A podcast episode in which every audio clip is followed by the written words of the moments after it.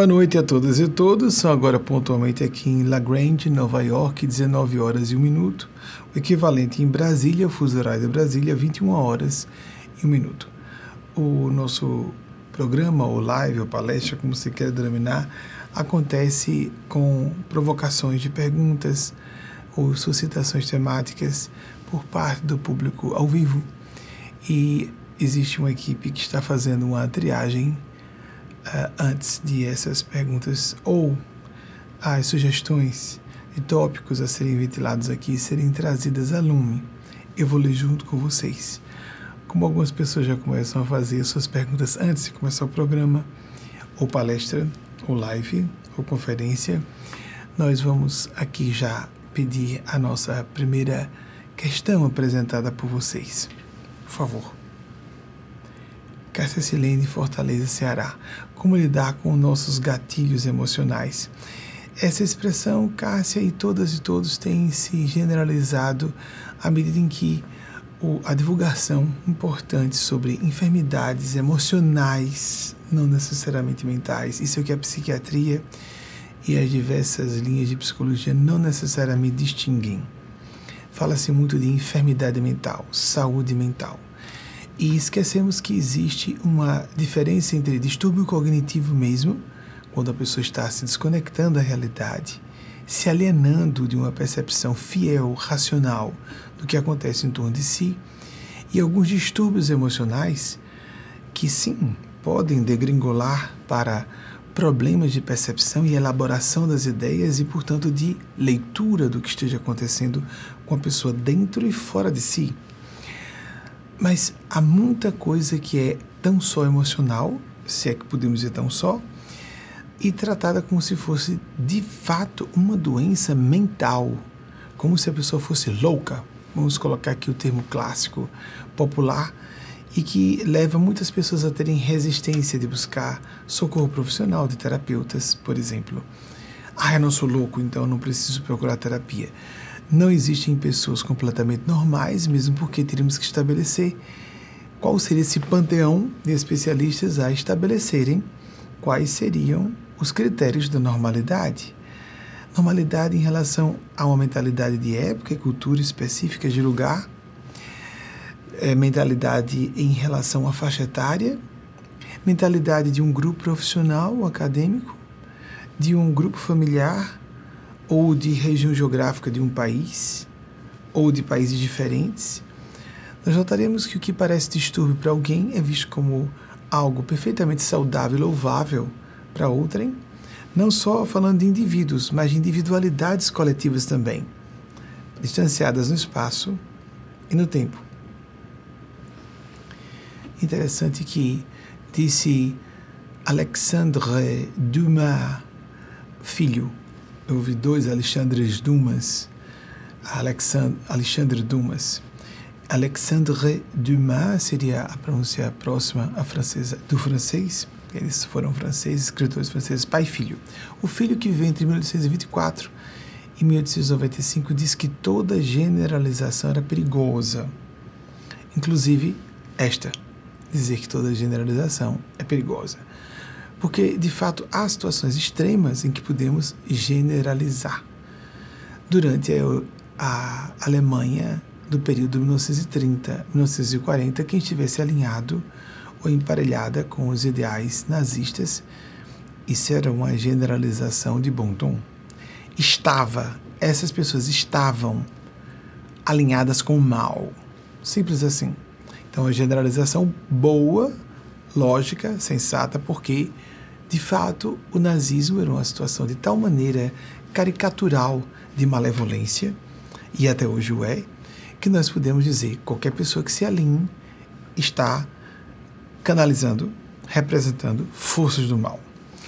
Então, Alexandre Dumas não estava equivocado em dizer que as generalizações são perigosas, não obstante, até mesmo isso tem essa regra tem uma exceção. Isso é muito comum nas disciplinas, inclusive as disciplinas exatas, de ciências exatas, que se diga que toda regra tem uma exceção.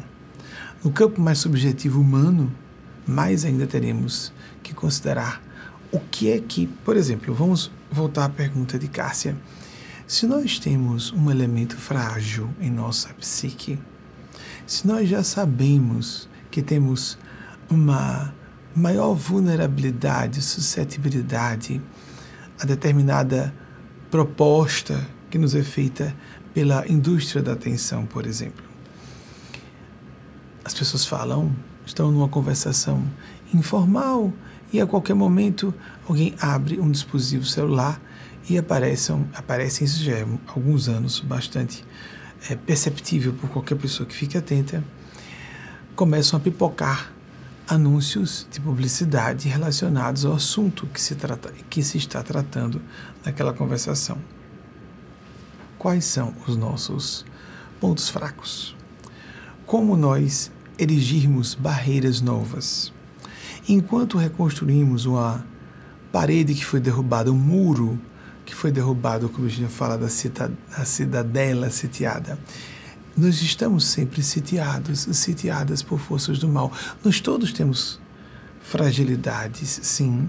Todos temos defeitos e fraquezas e caímos aqui ou ali.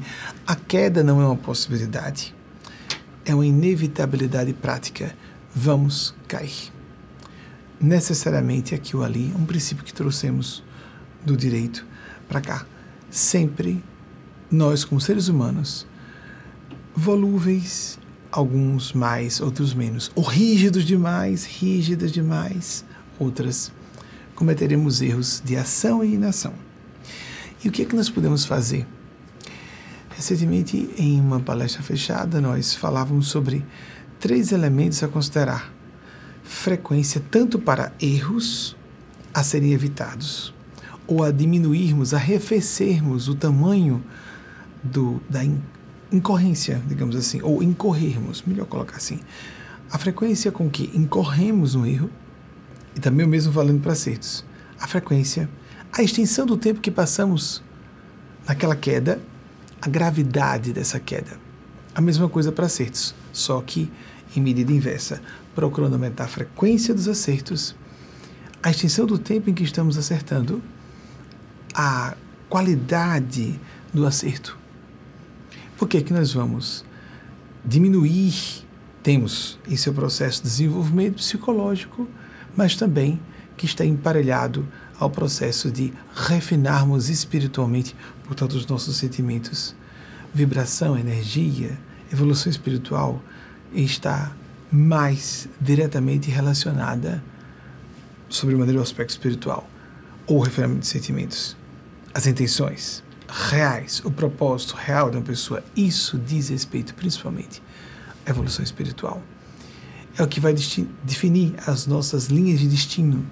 O que define destino não é quanto uma pessoa só é competente ou faz uma boa estratégia, um planejamento estratégico de vida, quanto ela equilibra seu orçamento doméstico, Sêneca, o grande filósofo estoico de Roma Antiga, um dos maiores nomes advocacia e da filosofia estoica do Império Romano, que viveu entre 4 a.C.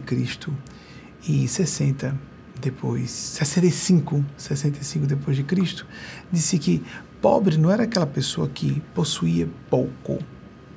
Pobre não é quem possui pouco, é quem anseia por mais. Enquanto não, não nos. É óbvio que existe a penúria, a gente não pode aplicar esses princípios de maneira absoluta. A generalização, a que falamos há pouco, de uh, Alexandre Dumas, é que nós procuremos, sem dúvida, há pessoas que estão em estado de penúria, que estão passando por uma grave necessidade financeira e isso prejudica todas as outras áreas de sua vida indiscutivelmente há injustiças sociais que precisam ser corrigidas, etc. Só que depois de um certo ponto, e esse ponto é bem antes, a gente chega a esse ponto bem antes do que eu costumo imaginar, e que ponto é esse que varia de acordo com expectativas familiares ou de grupo, de classe social, profissional, etc. Que ponto é esse? temos que exercitar aquele filtro a que Eugênia faz alusão de uh, intuição consciência, para analisarmos o que é o fluxo da divina vontade para nós. Sobre essa questão de frequência, extensão e gravidade de erros. Vamos estabelecer algo assim, sentar-nos e avaliar. Quantas vezes eu costumo incorrer num mês num erro que eu considero é, suficientemente sério para eu parar para pensar em quais as causas, como remover e transformar as causas, não mutilar, porque se a gente extrai uma parte de nossa psique, a ablação de um trecho da psique faz com que esse pedaço, esse fragmento da psique vá para o inconsciente, degenere e volte piorado. Nós temos que transmutar, temos que educar os aspectos menos desenvolvidos em nós próprios, nós mesmas. Quantas pessoas bem intencionadas se mutilaram emocional e mentalmente e tiveram esse processo nefasto, angustioso, sofrido em si mesmas, em si próprios, degringolando para situações bem mais difíceis adiante. Não vamos encontrar cura rápida, fácil, que seja profunda e duradoura. Eugênia Aspazio, o guia espiritual da nossa organização Movimento, já nos falou algumas vezes sobre isso, mas recentemente ela deixou bem claro cura profunda e duradoura normalmente não é imediata. Nós queremos um remedinho rápido, uma pílula que resolva os nossos problemas. Quanto mais apelamos para recursos de resultado imediato, mais estaremos tratando com paliativos. E paliativos, ou seja, aquilo que só trata de efeitos, sem remontar as causas, pode, em vez de só ajudar, atenção, ser contraproducente agravar a causa que fica ignorada e pode se avultar, aprofundar-se, alargar-se. Alargar-se. Prestemos atenção, então, um mês. Eu caio umas três vezes em certa falha, então vamos reduzir para de três vezes para uma? Quanto tempo eu fico nessa queda? Nem toda vez que falamos de queda podemos estipular um tempo. Mas a pessoa que fica zapeando num, num canal streaming, por exemplo, ah, fiquei uma hora e meia, vamos reduzir para 30 minutos. E depois a gravidade do erro. Só zapear na internet? Ou a pessoa perceber que está falando sobre alguém com a intenção de destruir a imagem de alguém, de depreciar a imagem de alguém. Ou passando adiante uma informação, ainda que amável, de forma amável, mas com a intenção de ferir isso dá contornos de maior gravidade moral. E não é questão de gravidade moral, porque tem um lá em cima, no plano sublime, um senhor de barbas brancas, né? essa imagem infantilizada de Deus, com um alfarrábio gigante, com uma, uma pena notando nossos pecados. Bobagem, isso é um fenômeno automático. A lei de retorno é automática. Se eu estou na intenção de destruir pessoas, eu atraio isso para mim. E se não atrai de forma mais literal, exatamente da maneira que eu fiz, vem de forma pior. E se não vier logo, se vier a médio e longo prazos, vem com karma acumulado. Por isso é que nós vemos esse fenômeno que parece estranho, de pessoas perpetrando mal em larga escala sem sofrer consequências imediatas, enquanto algumas, porque merecem, porque são pessoas de bem, já dissemos isso algumas vezes aqui, mas é porque isso tem que ser reiterado, porque as pessoas se atrapalham, não é? pessoas de bem, mesmo voltadas à prática ao bem, percebem logo o efeito, como se fosse uma puxada de orelha da divina providência, quando elas se sentem num deslize bem leve. É merecimento. É merecimento. Temos que ter cuidado para dizermos isso não existe, isso é fantasioso. Jean de la Bruyère, Jean de la Bruyère uma, um moralista francês que viveu, morreu no Palácio Versalhes, se eu não me, me engano agora. Entre, viveu entre 1645 e 1696. Ele disse: a vida é uma tragédia para quem sente e uma comédia para quem pensa. Se nós não pararmos para refletir que existem propósitos benevolentes da existência, que aqui estamos soltos por forças caóticas, nós vamos nos inclinar se tivermos sensibilidade, quero dizer, quem não for psicopata, só isso.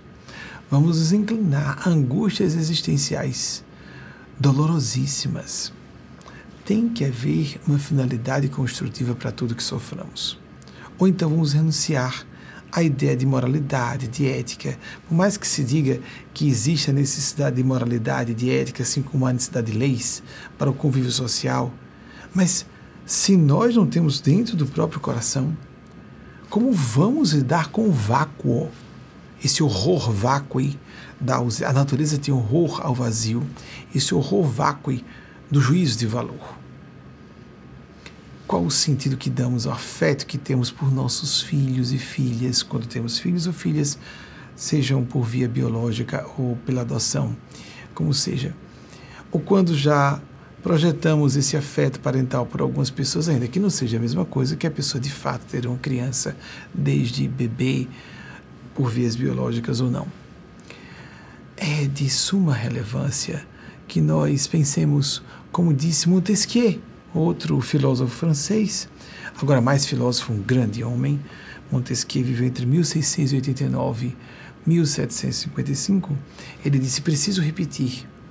O mundo é governado. Montesquieu ficou muito conhecido pela criação da ideia da, do governo tripartite, né, as três, a divisão em três uh, poderes do governo de um país, que se universalizou como o melhor sistema nesse aspecto de, de entendermos que precisa haver um executivo, um legislativo, um judiciário, para que diminuamos um pouco as injustiças socioeconômicas, as injustiças socioculturais, etc, etc. Então Montesquieu disse: preciso repetir sempre isso, devo repetir que a humanidade não é governada por extremos, mas, por, mas sim por princípios de moderação.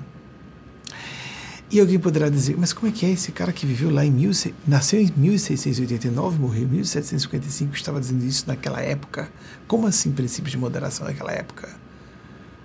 No Brasil, o imperador, no Império, no Segundo Império era chamado de, de poder moderador. Existem princípios moderadores que é claro que no, no horizonte temporal mais largo nós vamos perceber no correr de decênios aparece um Adolf Hitler que cria os horrores da Alemanha nazista, mas depois nós temos um período de paz, de decênios, paz no sentido de uma conflagração mundial. No espaço de só uma geração, nós tivemos duas guerras mundiais, com o confronto das principais potências europeias e uh, incluindo algumas asiáticas e uh, americanas, como foi dos Estados Unidos, Canadá, Brasil entrou nessas guerras, as asiáticas, Japão, China, etc. A Índia entrou na a Oceania, Austrália, Nova Zelândia, etc. Então, prestemos atenção que existe esse princípio moderador no sentido de a natureza busca o equilíbrio, a compensação. Como falou o filósofo transcendentalista Ralph Waldo Emerson se não estiver enganado, veio entre 1803 e 1882. Volta e meio cito porque eu gosto muito de Emerson, Valdo, Valdo Ralph Waldo Emerson. Um grande homem, um grande homem. Ele chegou a dizer que o bom dos, dos velhos amigos é que a gente, os verdadeiros amigos, é que a gente não precisa se fazer, não se preocupar em, em passar de idiota, em palavras aproximadas, diante deles e delas. Nossos gatilhos emocionais muitas vezes estão baseados em uma autoestima fragilizada que leva a pessoa a construir uma persona pública, uma imagem diante das pessoas. Quando digo público, não é para pessoas públicas, não. É uma pessoa pública no meio do trabalho, na família, engessar uma forma de agir, um perfil psicológico que não é, na verdade, aquele que corresponde às estruturas psíquicas reais da pessoa a ponto de a pessoa perder noção de quem ela é. Triste isso, não é? Falava com dois dirigentes do, da organização, agora chamada Sociedade Maria Cristo. Veio minha mente Rimbaud, Arthur Rimbaud, um dos maiores escritores franceses do século XIX. Ele estava vinculado ao movimento do simbolismo Rimbaud viveu entre 1854 e 1891. O período básico de produção dele foi entre 16 e 21 anos. 1870, 1875. Esse rapaz, entre 16 e 21 anos, a, imagem mais conhecida dele, eu tenho a impressão que é um daguerreótipo, pelo é, recuado da época, uma espécie de forma de fotografar muito primária. É a, o olhar dele é de uma angústia trágica, ou de uma tragédia angustiosa, ou de uma genialidade trágica, uma tragédia genial. Ele foi conhecido como libertino. Libertino era um rapaz homossexual que não admitiu a castração que existia não era vitoriana, mesmo que estivesse na França, ele era francês. Ele revolucionou em cinco anos na adolescência o uso do idioma francês, é, revolucionou a língua inglesa, a francesa, e ainda, segundo especialistas, não é? E ainda influenciou muito a arte moderna a posteriori. Libertino foi conhecido como libertino. Libertino homossexual que ouvia só condenações da parte de médicos e religiosos de que a homossexualidade seria um desequilíbrio. Sim, ele se envolveu com mulheres também. Sim, até hoje, homossexuais se casam com pessoas de gênero oposto para dizer ou criarem uma máscara de que são heterossexuais. E o que se passa na fantasia da cabeça das pessoas, quando elas estão num quarto com outra, elas podem enganar até o consorte, até a esposa ou o esposo. Algumas pessoas estão mais dispostas a serem decentes e autênticas e se apresentarem publicamente, como faço desde 2008. Eu me declarei com orientação para pessoas do mesmo gênero, orientação sexual para pessoas do mesmo gênero, e pessoas da minha intimidade desde os anos 80 Desde os anos 80 eu falava que era homossexual, na época em que isso era visto como uma depravação, ou um vício, ou um problema de caráter. E não era mais dos meios acadêmicos de nível. Outras pessoas preferem viver de máscaras sociais. Eu respeito porque compreendo, vivi esses ataques, ainda hoje os vi. Mas se alguém deixar de me ouvir por causa disso, se alguém precisar é, mudar de canal para ouvir outras pessoas, eu digo siga, siga pessoas. Claro que há heterossexuais autênticos, mas nós vemos muita gente dissimulada, porque é, exige-se uma certa, uma certa dose de atrevimento. Principalmente se a pessoa não é óbvia. No caso, um homem muito feminino, afetado, isso já é um preconceito, não é? Muito feminino que não tem como esconder que é gay quantos homens mais femininos que eu e que querem passar de heterossexuais. Então, Rambaud, que criou, participou do movimento decadente, Decadence avec élégance. A imagem mais conhecida dele, eu vou pedir aqui que pesquise, não vai ser difícil. Essa imagem está com o cabelo um pouco espetado. A impressão que dá o corte de cabelo dele é que é um rapaz do século XXI mergulhado no início do século XIX. Então isso era um tormento viver num período pré-freudiano, antes da liberação da sexualidade, até hoje, pessoas com idade serem minhas filhas não querem assumir sua orientação sexual, principalmente bissexuais. É muito comum ver homens trans ou mulheres trans dizendo que são gays. Garanto a vocês, se eu fosse transgênero, eu diria. Ou uma mulher trans, eu diria. Ah, sem dúvida alguma. Vemos gays dizendo que são bissexuais bissexuais dizendo que são héteros e héteros mesmo calados. Porque a pessoa que é hétero não precisa ficar dizendo que é hétero, não é? É fica estranho quando a pessoa já olha, eu sou hétero. Mas porque alguém perguntou que você é hétero? e isso às vezes soa patético, não é? Orientação sexual, heterossexual. Se você não fala, presume-se que seria hétero. Nós nem percebemos que existem questões aí mal resolvidas. Ou então a pessoa está se oferecendo, não é? Atenção, a fila está aberta para as pessoas me procurarem. Por isso que eu faço questão de aparecer com a aliança e disse a todas as pessoas próximas vou trazer público. Mas quando tiver um relacionamento estável. Para não parecer uma propaganda para atividade sexual libertina. No caso, a devassidão, que a promiscuidade eu vejo apenas como um distúrbio emocional, um vício, e que pode ser reativo por causa das repressões homossexuais. Existem informações. Por exemplo, na obra de Carlos Chagas, André Luiz Chico Xavier, é dito lá: homossexuais serão tratados com mais indulgência na espiritualidade se tiverem comportamento promíscuo do que heterossexuais. Isso no século passado, século XX. Porque héteros não sofrem perseguição por serem héteros e homossexuais sim. E até hoje isso é válido. É muito fácil condenar o comportamento sexual dos outros quando nós não sabemos quais traumas, a que traumas aquela pessoa foi submetida desde o berço, sendo tratada como um monstro, como uma abominação, uma vergonha da família, uma aberração diante de Deus.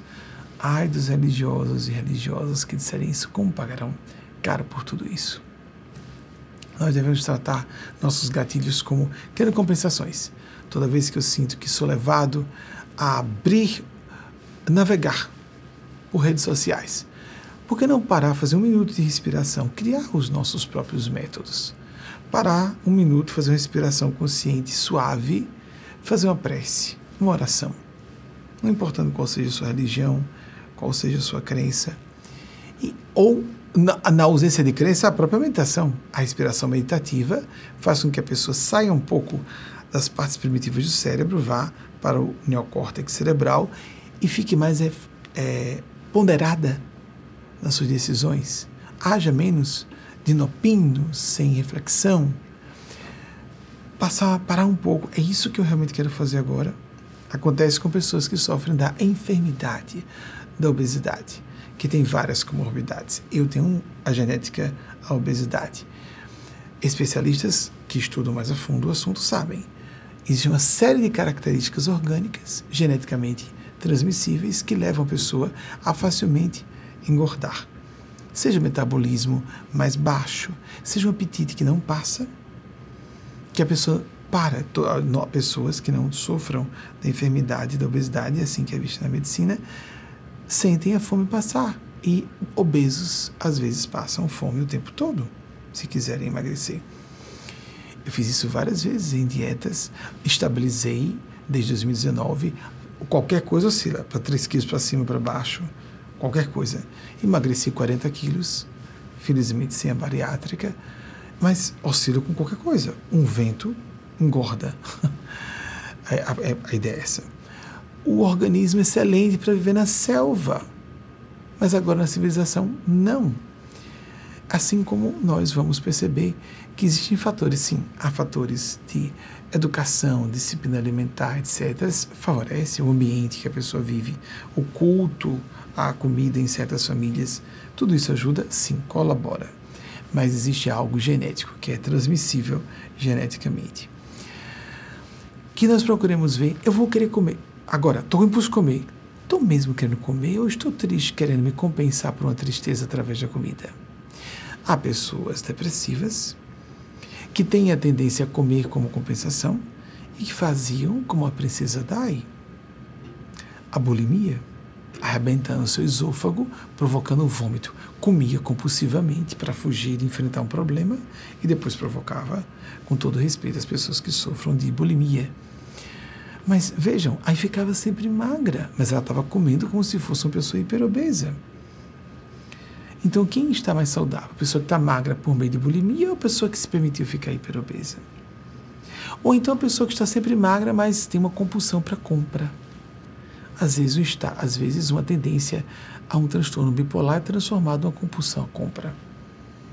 E a pessoa tem sempre os cartões de crédito estourados, às vezes sendo uma pessoa com recursos financeiros avantajados porque a dívida vai no tamanho do quanto a pessoa esteja ganhe, o quanto ela ganhe, quais sejam seus proventos, seus rendimentos, ela aumenta a dívida na medida do quanto ela ganhe. E não dizer se eu ganhar um pouco mais resolvo esses problemas. Não. Nós precisamos primeiro ter disciplina, autogoverno, nos educar em todas as áreas em que precisemos amadurecer. Temos áreas de maturidade ou maior maturidade psicológica em setores diferentes de nossas almas e nosso comportamento. Todas as pessoas relativamente lúcidas e que se conheçam um pouco percebem isso. Áreas em que elas se sentem mais infantis ou frágeis, áreas em que elas se sentem mais maduras ou fortes. Todos nós temos isso. Então, creio que já tinha dito mais ou menos alguma coisa. Vamos passar para a próxima pergunta, para não ficar só com uma como normalmente ficamos. Próxima pergunta, por favor. Maria Carolina Teixeira, São Paulo, capital. Como lidar com os aspectos autodestrutivos de nosso animal e criança interiores e da sombra psicológica? Recentemente, eu fui chamado a atenção pelos espíritos de que a origem da palavra sombra psicológica do alemão, o sombra, porque Jung estava falando do seu sombra interior, sombra é masculino. Então, se você é uma pessoa que se identifica com a feminilidade, tendo nascido ou não em corpo de mulher, diga a sombra psicológica. Se você for uma pessoa que nasceu homem e se sente identificado com o seu gênero, ou se identifica com o gênero, chame de o sombra. É estranho em português, mas é porque essa personalidade espectral, como um fantasma dentro do nosso inconsciente, existe. Não é um espírito. É um fragmento, uma parte, uma faixa, não completamente desconectada, mas pode agir como se fosse livre. Como uma pessoa que tem um ato falho e no lapso linguístico diz alguma coisa que não queria dizer conscientemente, mas queria inconscientemente. O Jung chamava de o outro dentro de nós, Carl Gustav Jung, 1875. 1961. Nós devemos trabalhar os aspectos autodestrutivos com uma busca de renovação. A tendência autodestrutiva nos diz, primeiro, que culpa exacerbada não é bom, temos que transformar culpa em responsabilidade, em ressarcimento pelos erros que cometemos, a busca de nos ressarcir por aquilo. Ideias introjetadas por hipnose cultural, da família, da sociedade que seja, mas também uma necessidade interna de mudança, de renovação. Então, o que nós podemos fazer para, na destrutividade da renovação, do reiniciar um sistema? Como se chama um dispositivo, um dispositivo eletrônico que às vezes uh, se embaralha num bug ou em qualquer tipo de problema que parece complexo, mas até para especialistas de explicarem, reinicie o aparelho, reinicie. Nós precisamos reiniciar o sistema de nossas mentes. Às vezes, parar para, durante meia hora, numa refeição, conversar, sem que o assunto seja sério demais com alguém de nossa confiança. Durante meia hora, assistir a desenhos animais para quem gosta, joguinhos eletrônicos para quem gosta, o que Mateus Anacleto, outro guia, outro guia espiritual da nossa instituição, chama de futilidade essencial. Transformar a destrutividade numa fase, numa etapa de algo maior, a renovação, o renascimento, o ressurgir das próprias cinzas, como a fênix mitológica. Precisamos fazer isso várias vezes durante nossas existências e até o fato de existir essa uh, dicotomização da vida em vários uh, sentidos. Por exemplo, só no que concerne a tempo, dia e noite, sazonalidade que no Brasil nós não percebemos com clareza a diferença de estações. Aqui nessa região dos Estados Unidos, a diferença entre as quatro estações é notadíssima. Mas também fases da vida. Nós passamos por períodos de rito de passagem, que se chama normalmente de rito de entrada e de saída, e ao contrário, é rito de, sa rito de saída para ter um rito de entrada. Na adolescência, na vida adulta, no início da vida adulta, no início da maturidade, no início da terceira idade, no início de um casamento, de uma vida profissional, o término da graduação, numa certa disciplina do conhecimento, seja científico ou não, só acadêmica, a mudança de emprego, mudança de área de uh, expertise, a pessoa, em que a pessoa é perita, especialista, e fazemos o possível para favorecer esses momentos de renovação. O sono significa isso. Parar para uma meditação significa isso. Buscarmos algo mais. Eugênia Spazia disse que já que eu citei Arthur Rimbaud, eu poderia citar Frédéric Chopin, que citei algumas é, semanas, creio, o grande compositor polaco, extraordinário, foi considerado o novo Mozart talvez melhor do que Mozart. Eu considero muito superior a Mozart, não, não sou especialista para opinar com segurança, mas eu particularmente gosto muito de Chopin. 1810, 1849, Chopin se envolveu com Georges Sand, foi amante de Georges Sand, é o nome de homem, é isso mesmo, é um pseudônimo masculino de uma escritora francesa que viveu entre 1804 e 1876. Eu, eu conheci isso de uma fonte apenas, mas o fato é que, e acredito bem plausível, e há alguns anos, que Jorge Sand era uma mulher tão controversa que chegava num salão francês daqueles do início do século XIX. Chopin foi amante dela durante 10 anos e ele veio a óbito em 1849. Então isso aconteceu na primeira metade do século XIX. Na época em que as mulheres estavam usando saia-balão, batendo leque com espartilho, ela chegava vestida de fraque cartola. Então uma mulher vestida de homem abordou um homem que era uma mulher num corpo de homem. Fala-se que não, há uma controvérsia, não sei por que há motivo de polêmica sobre isso na época. Se hoje as pessoas se ocultam em relação à sua orientação sexual, vocês imaginem há 200 anos que nós busquemos, uma era escritora, o outro era compositor. Os noturnos de Chopin, sugiro a vocês, pesquisem nas redes sociais para música, no Spotify, por exemplo, sem nenhuma participação. Chopin, ouçam os noturnos, só que se preparem, porque é um mergulho, é uma imersão em estados melancólicos e de extravasão da tristeza, porque muitas vezes nós queremos calar a tristeza, né? Não uma tristezinha, uma melancolia, como se falava no passado. Ah, vamos sair desse baixo astral, vamos falar de coisas alegres, vamos contar piada, vamos nos distrair logo. E só que a tristeza está nos comunicando alguma coisa. Intuitivamente, nós começamos a sentir uma apreensão diante de uma circunstância, na proximidade de uma situação, na presença de uma pessoa nos avisando: algo está errado algo precisa ser decodificado. Então, às vezes, o estado de tristeza tem que ser aprofundado. A música pode ajudar para que a pessoa, em vez de colocar uma música alegre em cima da tristeza, botar uma música triste em cima da tristeza, para que ela fique mais clara e comunique o que deve comunicar. Chopin, na minha opinião, é um excelente recurso para isso. Há músicas um pouco alegres de Chopin, mas normalmente ele dói na alma. Então, vamos administrar é um lidar permanente. Tanto a criança interior, os aspectos menos desenvolvidos de nós mesmos podem ser considerados a criança interior.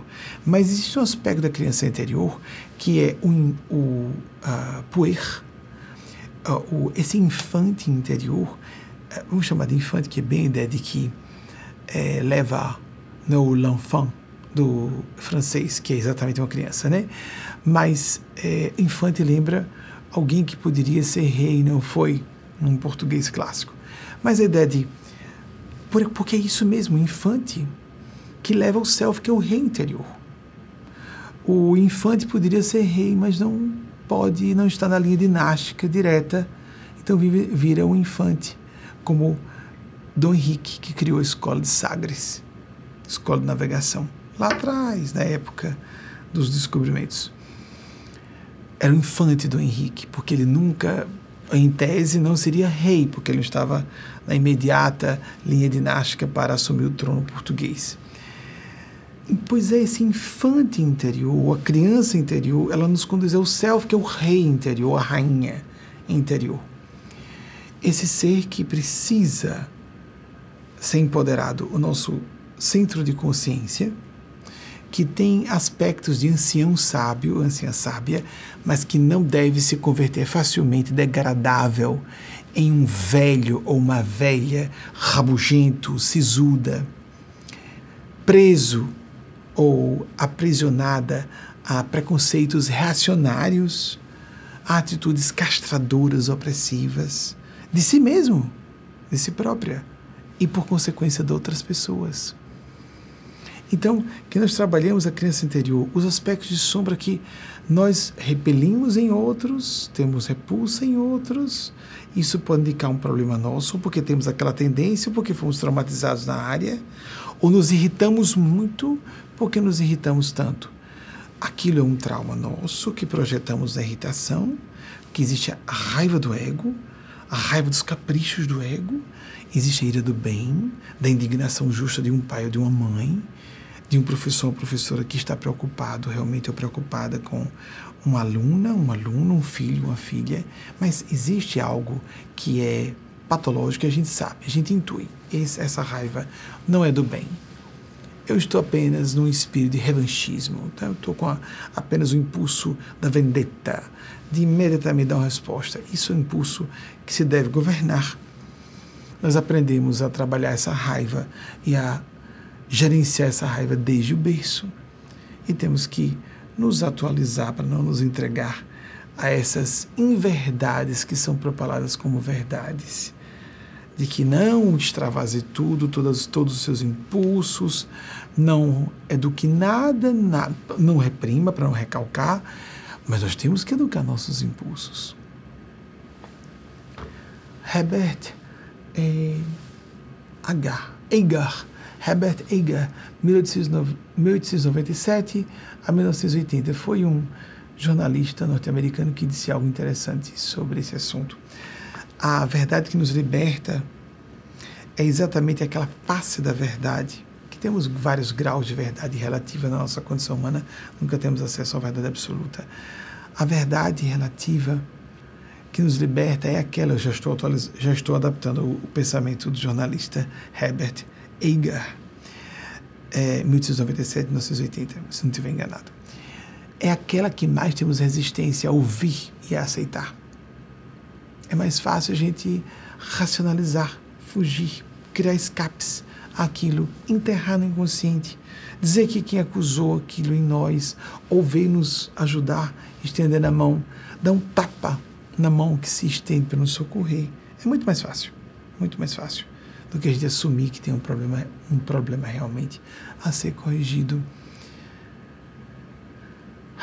outra, outro grande figurão aqui nos Estados Unidos, mas que não nasceu aqui. O que é mais meritório para ele? Thomas Paine, já citei aqui alguns, mais de um ano talvez. Thomas Paine, britânico, mas que se tornou um dos pais fundadores dos Estados Unidos, viveu entre 1737 e 1809. Ele disse que é dever, desculpem, é dever de todo ser humano, ele falou homem, né? na época eram homens, é dever de todo ser humano no alcance de suas habilidades, na extensão de suas habilidades seus potenciais, quaisquer que sejam, descobrir, é, desdobrar o que, este, o que seja ilusório, ou seja, é, desempacotar uma ilusão e mostrar o que está por trás da ilusão, ou revelar o que esteja equivocado. Em palavras aproximadas, lógico. Que importante, não é? Então, nós temos que fazer esse desdobramento de nós mesmos, nós próprias, por trabalho terapêutico por trabalho de autoobservação, por trabalho de aconselhamento espiritual, por oração, meditação. Blaise Pascal, certa vez, disse que a maior parte dos problemas dos seres humanos, é, ou do ser humano como um todo, é, são relacionados, esses problemas, a não termos aptidão de nos sentar isolados num quarto, num cômodo, para isso, para refletir. Ele só falou isso: sentar-nos em silêncio isolados, num cômodo. Estamos dispostos a isso. Já no século XX se falava sobre isso. A pessoa que chega em casa já vai ligando rádio, televisão, não suporta silêncio, para não ouvir a voz das próprias reclamações interiores, voz no sentido de é, reclamos emocionais, aqueles impulsos do coração que nos dizem está faltando alguma coisa, eu preciso ir além desse uh, cotidiano rasteiro, essas posturas rasas de imediatismo vulgar, vulgar. Não vulgar no sentido comum, vulgar no sentido vulgar mesmo, na, na, na acepção pejorativa.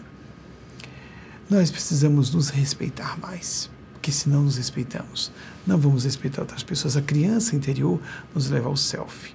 O poer leva, sim, numa contraposição completa ao Senex, que pode ser o velho interior, a velha interior, que aparece em qualquer faixa etária, não tem nada a ver com gerontofobia, com uma pessoa que está presa, não, não acredita no futuro, na esperança, na inovação, ficou pessimista, angustiada. Há adolescentes, jovens que são assim, nihilistas, desesperados, desesperadas. A, o Senex é uma contraposição, uma posição diametralmente oposta e destrutiva ao poer no sentido da criancinha mimada, eh, reclamona, nada a satisfaz, voluntariosa. Não é essa criança interior a que aludimos. Jesus disse que se nós nos assemelhássemos a uma criança, não que ficássemos infantilizados ou infantilizadas, que ficássemos puros para nos abrir ao reino de Deus dentro de nós, como ele falou em outras ocasiões. Nós vamos passar ao nosso breve intervalo poucos minutos, retornamos para verificar dessas personalidades históricas uh, os dados que apresentei. Se a nossa equipe de pesquisa está fazendo uma vasculha enquanto aqui falamos com vocês e faz a produção de slides, vai ter um tempo para isso. Por isso que às vezes fica pendente alguma coisa semana passada. Temos dois slides pendentes da semana, pendentes da semana passada, que não houve tempo da equipe produzir enquanto eu falava. Porque é comum também que às vezes você exiba um slide e eu comece a falar outras coisas adicionais sobre aquele vulto histórico ou sobre um episódio histórico e a equipe tem que produzir às pressas outro slide, acaba acontecendo. Isso é, é uma inevitabilidade prática, lembremos o princípio que é, proclam, proclamamos há pouco. Nós vamos ao nosso breve intervalo, voltamos logo em seguida. Aqui em La Grande, Nova York, 19 horas e 54 minutos, equivalente a 21 horas e 54 minutos no horário de Brasília. Vamos então já passar as nossas pesquisas, começando das duas pendências semana passada.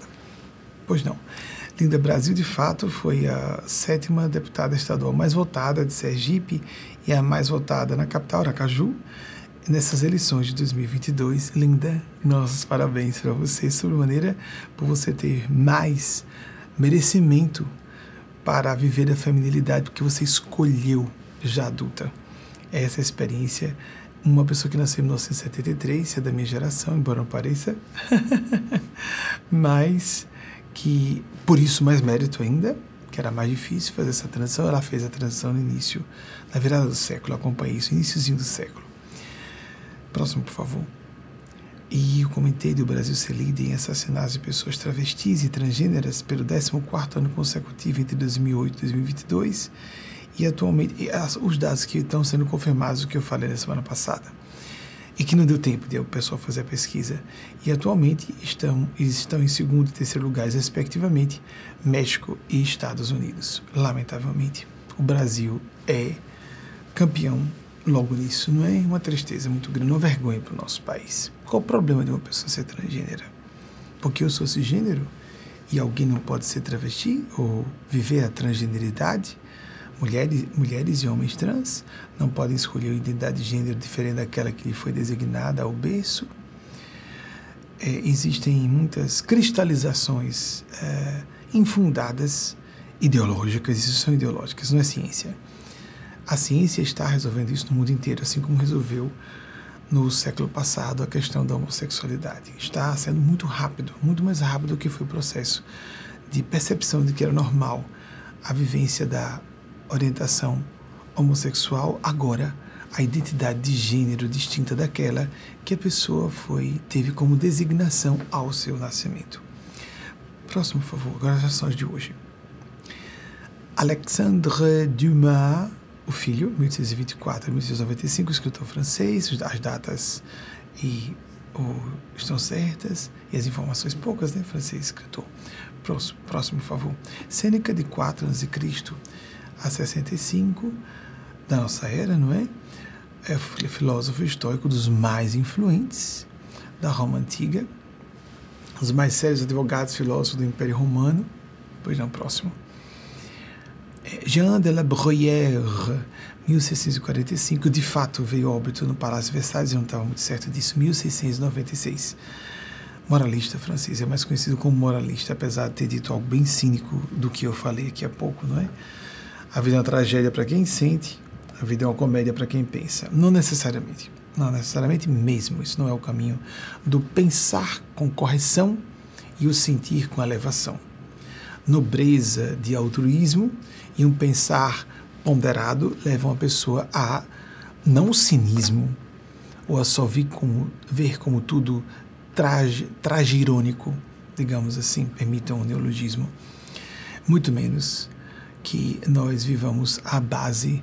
Eh, são os dois aspectos. A tragicomédia. A vida não é uma tragicomédia. A vida tem aspectos dramáticos, a vida tem aspectos leves, mas nós devemos buscar um ponto de equilíbrio para que vejamos o que disse Dante Alighieri.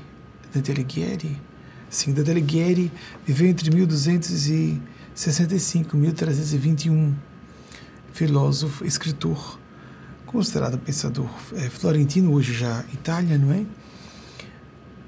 Vou ter que pedir a vocês, não é slide 1265, 1321. Eu falei certo? 1265, 1321.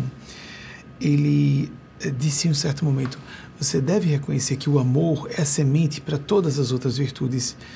E eu não sei se foi exatamente ferramenta, mas o caminho para você espiar todos os atos pelos quais você deva se compensar. Então, isso é um pensamento, de fato, moral, no sentido melhor da expressão. Não esse, essa máxima cínica, na minha opinião. Desculpem se isso ficar pesado para alguém. Jean de la Bruyère. Noto, morreu no Palácio Versalhes, que não tinha Versalhes, que não tinha sequer banheiros. As pessoas é, faziam suas necessidades fisiológicas, evacuavam ali mesmo. No, no, tudo é, banhado a ouro e as pessoas defecando e urinando nos próprios salões. A gente vê tudo lindo nos filmes, não é?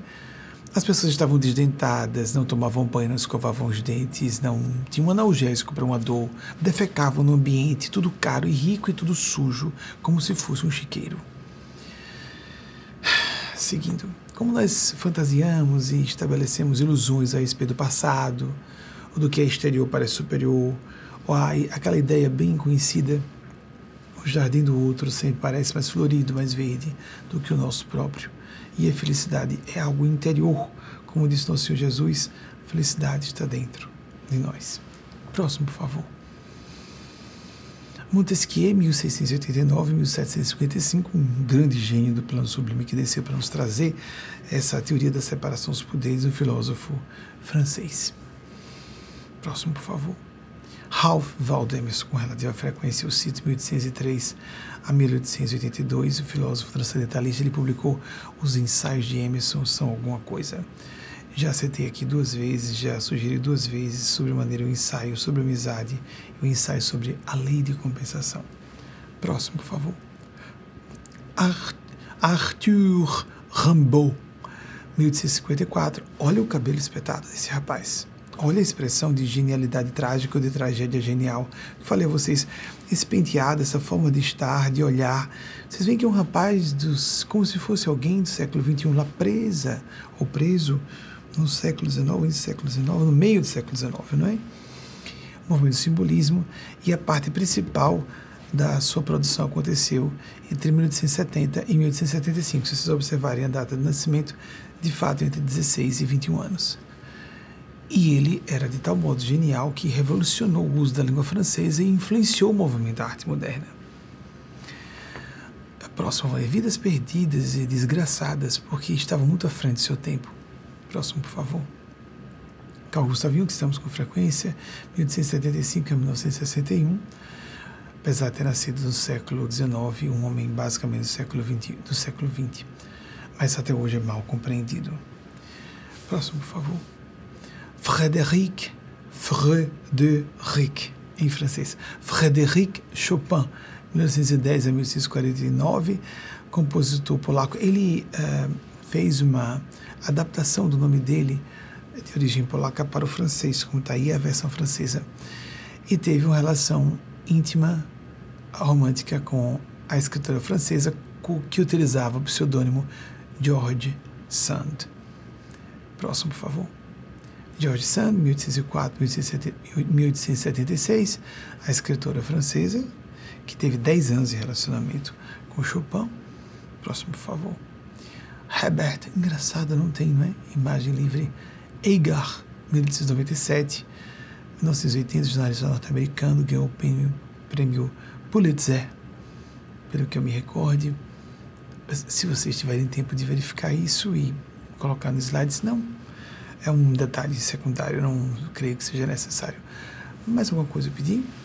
Thomas Paine, 1787, 1809, britânico e pai fundador dos Estados Unidos. Alguém poderia dizer traidor da pátria, não é?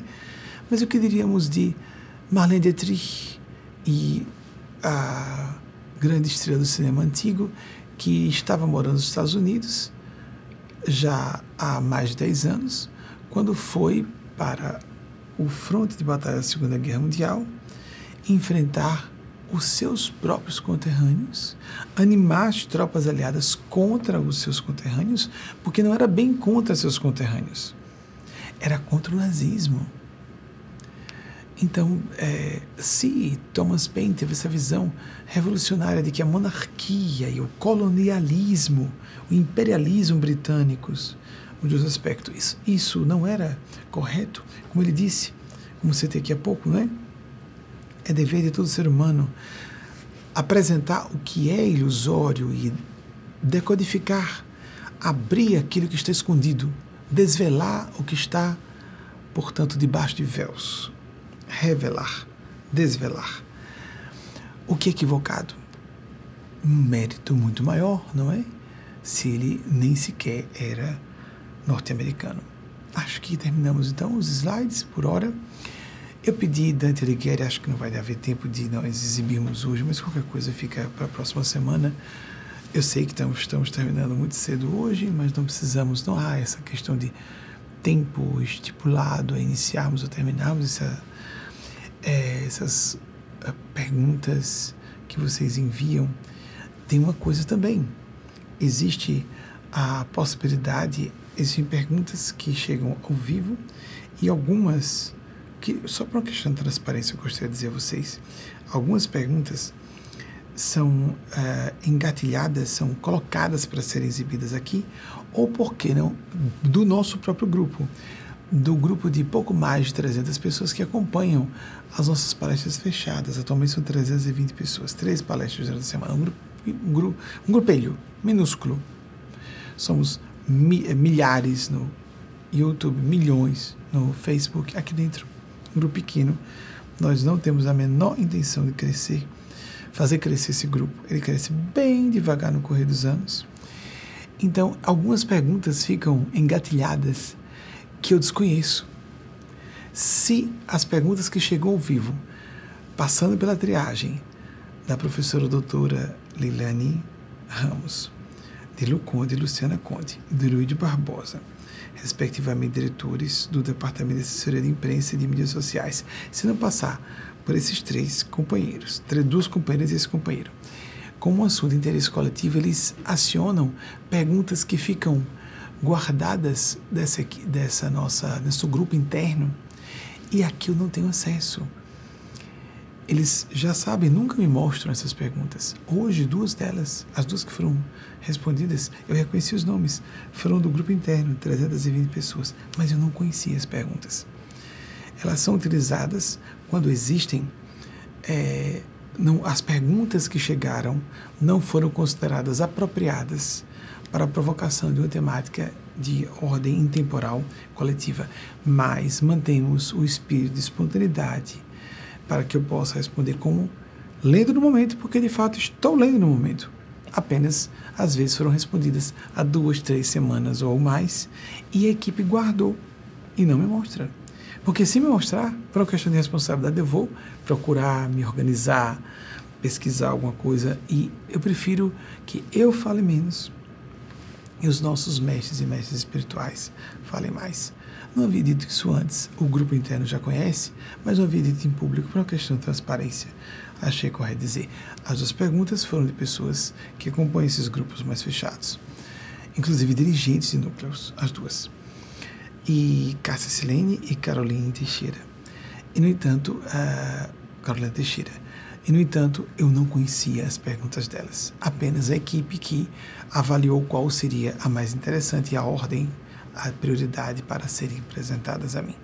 Por uma questão só de é, bastante humildade e de estrita transparência nesse assunto, tudo continua sendo ao vivo. Tudo acontece de acordo com a provocação que me chega na hora, eu leio junto com o espectador, a espectadora que nos acompanha em tempo real pela primeira vez junto com vocês. Eles e elas que fazem a triagem que já conheciam. Se essas perguntas, por exemplo, eu nem sei se chegaram hoje ou uma semana, porque eles deixam preparadas algumas perguntas, por regra estabelecida pelos espíritos, para a eventualidade de não chegarem perguntas consideradas sensatas, é, apropriadas, plausíveis a serem trazidas a público para uma provocação interessante para a nossa reflexão, é, nosso aprendizado, nossa melhoria como pessoas. Então, está aí dito. Conseguiram fazer Dante Alighieri nesse tempinho ou não? Não? Então vamos encerrar Gostaria de lembrar que você deve buscar sua própria experiência de meditação, de oração. Eu não precisaria falar o que eu falei. Eu falei porque eu prefiro sempre o rigor excessivo. Na transparência, falharmos, a gente oculta sem assim, sigilo das pessoas quando possível e necessário, sem dúvida. Nós ocultamos coisas a nosso respeito que vão ser mal interpretadas por outras pessoas, até intenções boas que não vão ser vistas como verossímeis. Mas é, alguns pontozinhos. Alighieri, tá aí. É, 1265 a 1321, como citei, não foi colocado, mas ele é filósofo, escritor florentino, o que é, ou se pode dizer italiano, porque é a região da cidade-estado de Florença, hoje é Itália. É, e interessante que Dante Alighieri estabeleceu, é, ele é considerado por linguistas uma espécie de alicerce do idioma italiano, do, do, do primeiro idioma europeu que é, se, é, como poderíamos dizer, estabilizou na velocidade de mudança no correr dos séculos. Os outros idiomas, como o português, só foi se estabilizar com Camões, espanhol só com Cervantes, como o inglês só com William Shakespeare, o alemão só com a publicação em alemão da Bíblia que Gutenberg eh, publicou. Então, isso na época da provocação, com Martinho Lutero, que nós deveríamos ler os evangelhos e a Bíblia nos nossos próprios idiomas, não no latim, que elitizava e afastava do, a multidão do contato direto com as, os escritos sagrados dos evangelhos. Nós acreditamos que os evangelhos tenham um caráter de coroamento dos textos sagrados. É a nossa visão. Então, Dante Alighieri fez isso, vejam, na virada do século XIII para o XIV a obra dele, a Divina Comédia, é considerada. É, porque, por que, que esses idiomas fixaram mais ou menos, ou ficaram, desenvolveram menos rapidamente, ou se modificaram menos velozmente depois desses autores? Porque eles passaram a ser lidos muito. De todas as gerações, eles eram referenciais. Então, por isso, aquela forma de falar italiano ficou. É clássica, lógico, isso tem 800 anos aproximadamente, é clássica, mas é, já não é uma diferença, por exemplo, do século XIII para XIV para o século XVIII, não há a mesma diferença entre o século XIII e XIV para o século VIII, VII, depois da nossa era. A velocidade da mudança dos idiomas diminuiu, porque idiomas são sempre vivos, são dinâmicos, não é? Então, só aspectos adicionais que não precisam ser pesquisados. Eu não vejo motivo, a não ser que a equipe pesquisa pesquisas considere. Essa é a área da professora doutora Leilani, que é linguista. E, e é fascinante, não é? Como os idiomas são vivos. Façamos do, da oração. Então, o prêmio Pulitzer, ele é, de fato ganhou o prêmio Pulitzer de jornalismo, o maior prêmio que existe para o jornalismo. É, vamos fazer da oração um hábito diário, ao seu modo, seja fazer uma prece recitada, procurando sentir o que você. o, o sentido, sentir o que de fato aquelas palavras de uma prece recitada querem dizer. Se não, uma fala espontânea, uma conversa com Deus, escrevendo, lendo. Eu vou pedir para a equipe colocar um link na descrição, levando as instruções ou sugestões para orações. Meditação. A prática da meditação tem efeitos equivalentes ao, à prática da oração. Faça disso um hábito, um quarto de hora por dia é muito pouco. Só não fazemos se não quisermos. Façamos um esforço em buscar a transcendência que nos realiza como seres humanos. Somos vocacionados, programados na nossa própria neurofisiologia. Notou surgiu uma linha de neurociências, a neuroteologia, para estudar as regiões do cérebro relacionadas às experiências de reverência, de adoração, de rituais místicos, etc nós precisamos florentino, nacionalidade florentino, na época, hoje seria italiano, porque é da região da Itália. Obrigado. É, e é, no caso do Dante Alighieri, eu acredito que tenha aparecido no vídeo junto com vocês, que geralmente Wagner divide as duas imagens, a minha e a do slide, que está sendo solicitado esse vulto histórico. Faça desse hábito um hábito diário, sim. Você deve ter também o hábito que isso é apresentado por todas as tradições espirituais, do passado, presente, do Oriente e do Ocidente, uma prática semanal, diária, uma que seja, de encontro com pessoas que têm opinião semelhante à sua. Assim como as terapias de grupo, assim como as famílias se encontram ou devem se encontrar se há afinidades espirituais. Assim como os ambientes profissionais funcionam melhor para certas funções, quando todos estão presencialmente no mesmo local. Ou se não, por exemplo, aqui, você não está presencialmente conosco, mas acompanha em tempo real. Existe algo na experiência ao vivo, uma participação mystique, uma experiência de uh, estar vivo, é uma experiência psiquicamente viva. Em termos místicos, estamos unidos e unidas. Se não, como a maior parte do nosso público assiste adiante durante a semana. Ter o hábito semanal de uma vez na semana, esse hábito permanente de uma vez na semana, escolher aquela prédica ou palestra, ou como você queira chamar, da sua predileção religio-filosófica ou espiritual, de tom de adesão a uma linha religiosa convencional ou fora das religiões convencionais. Mas é necessário, não para você seguir, literalmente, não se submeter aos cânones do que alguém esteja estabelecendo como verdadeiro, de modo algum mas para que você tenha uma provocação à reflexão. Sempre com o filtro da sua consciência, sem dúvida, mas também com a autocrítica. Me incomodou por que isso aqui?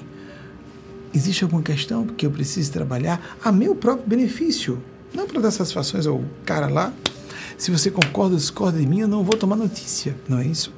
Mas para seu próprio benefício isso me incomodou. Será que eu devo refletir a respeito? Vou levar meu terapeuta, ou a minha terapeuta, ou um amigo íntimo que é disposto a falar coisas a meu respeito, que eu sei que às vezes são duras, mas a pessoa é bem intencionada e quer me ajudar. Isso é necessário. Nós investimos tanto tempo na vida profissional, acadêmica, nem investimos no autoconhecimento, não investimos no nosso na, na autorrealização, a realização profunda de nós mesmos, de nós próprios. Isso é uma inversão de valores triste da nossa época, de toda essa época que vivemos há séculos, de uma visão exageradamente. Tinha que haver essa compensação por causa do período de obscurantismo medieval, de um, uma expressão de, uh, religiosa convencional castradora, opressiva, de controle de massas. E agora saímos dessa época das doutrinas, das religiões convencionais para uma espiritualidade livre, de ativação da lucidez nossa, moral, não só intelectual, mas casar o que é racional com um transracional, o intuicional, decodificarmos o, a ao nosso próprio modo, de acordo com nossa perspectiva, a nossa subjetividade, as nossas idiosincrasias, as nossas escolhas político-ideológicas, a nossa maneira de enxergar o mundo, a nossa cosmovisão, os paradigmas que filtram melhor o mundo de acordo com o nosso perfil de personalidade, de acordo com nossas necessidades evolutivas de hoje. Não dá para estabelecermos uma fórmula para todas as pessoas. Então, ouvir com um senso autocrítico, mas também crítico externamente. Quando a pessoa é autocrítica, ela vai conseguir dizer: não, isso que ele falou agora não serve para mim ou interprete de outro modo, você tem que seguir o que sua consciência diz, mesmo que eu esteja certo. Quando um dia você disser, ah, agora eu concordei, agora eu entendi o que ele quis dizer, aí você segue. Antes não, nem comigo, nem em relação a ninguém. Dentro do seu coração, da sua consciência, você tem que se sentir aquilo que eu falei da realeza. A consciência como a realeza. Não capricho do ego. O ego é um monstro se se tornar um senhor de nós mesmos, de nós próprios. Nós temos que colocar. A vida fica muito complicada, como disse um autor americano, que eu não me recordo agora o nome. Tudo que é muito complicado vem do ego. O espírito tende a simplificar as coisas. Como disse Jesus: Conhecereis a verdade, e a verdade vos fará livres. As nossas diversas camadas de verdade pessoal, para que nós sejamos, estejamos mais em paz, com o sentimento do reto cumprimento dos deveres que nossa consciência nos aponta, sobre maneira no que tange a fraternidade ao que nós, de, que nós podemos colaborar com a felicidade, colaborar para a felicidade de outras pessoas.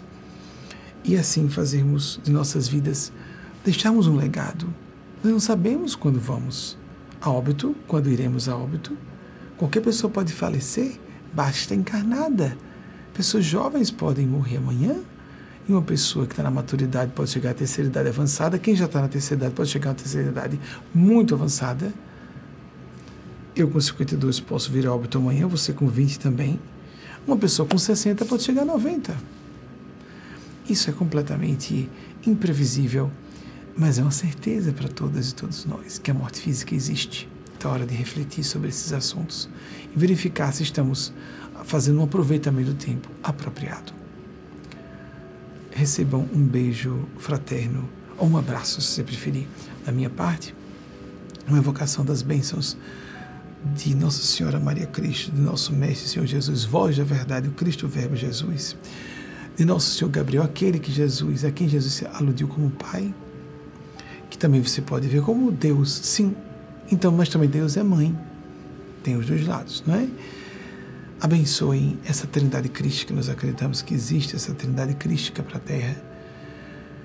Abençoem esses três Cristos, cada uma e cada um de vocês, seus entes queridos e projetos pessoais, ajudando-nos a emparelhar nossos programas de vida, projetos, planejamentos de vida com as finalidades, a vontade de Deus para nós, que é sempre, constitui sempre nossa verdadeira felicidade. Até o próximo domingo, se a Divina Providência nos autorizar, assim seja.